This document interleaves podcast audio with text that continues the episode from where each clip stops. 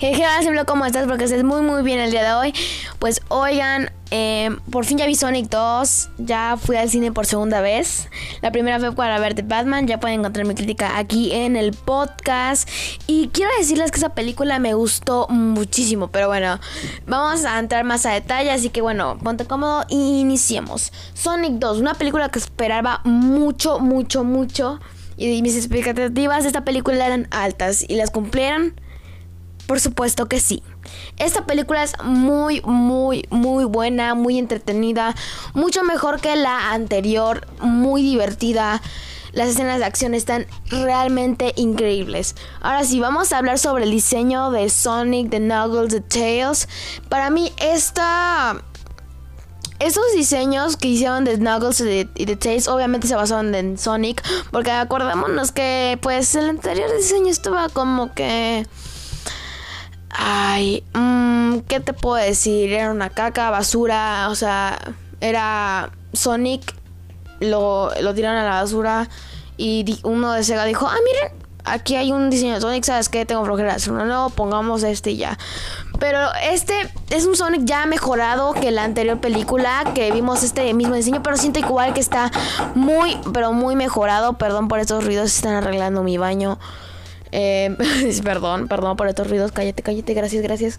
Eh, estos diseños de Tails y de Knuckles me parecieron muy padres, igual, o sea, todo, todo esto que lleva de los efectos especiales y de todo es increíble, la verdad a mí me encantó y me asombró muchísimo. Se ve que le metieron plata, lana a la película, porque sí se siente una calidad bastante alta. Y por eso o sea, esa película con efectos especiales le doy un 10 de mil de mil porque estos efectos especiales, la verdad, muy, muy padres. Ahora sí, vamos con, o sea, vamos, estamos iniciando con las cosas que me gustaron y, bueno, la segunda cosa que me gustó de, de la película es que es muy entre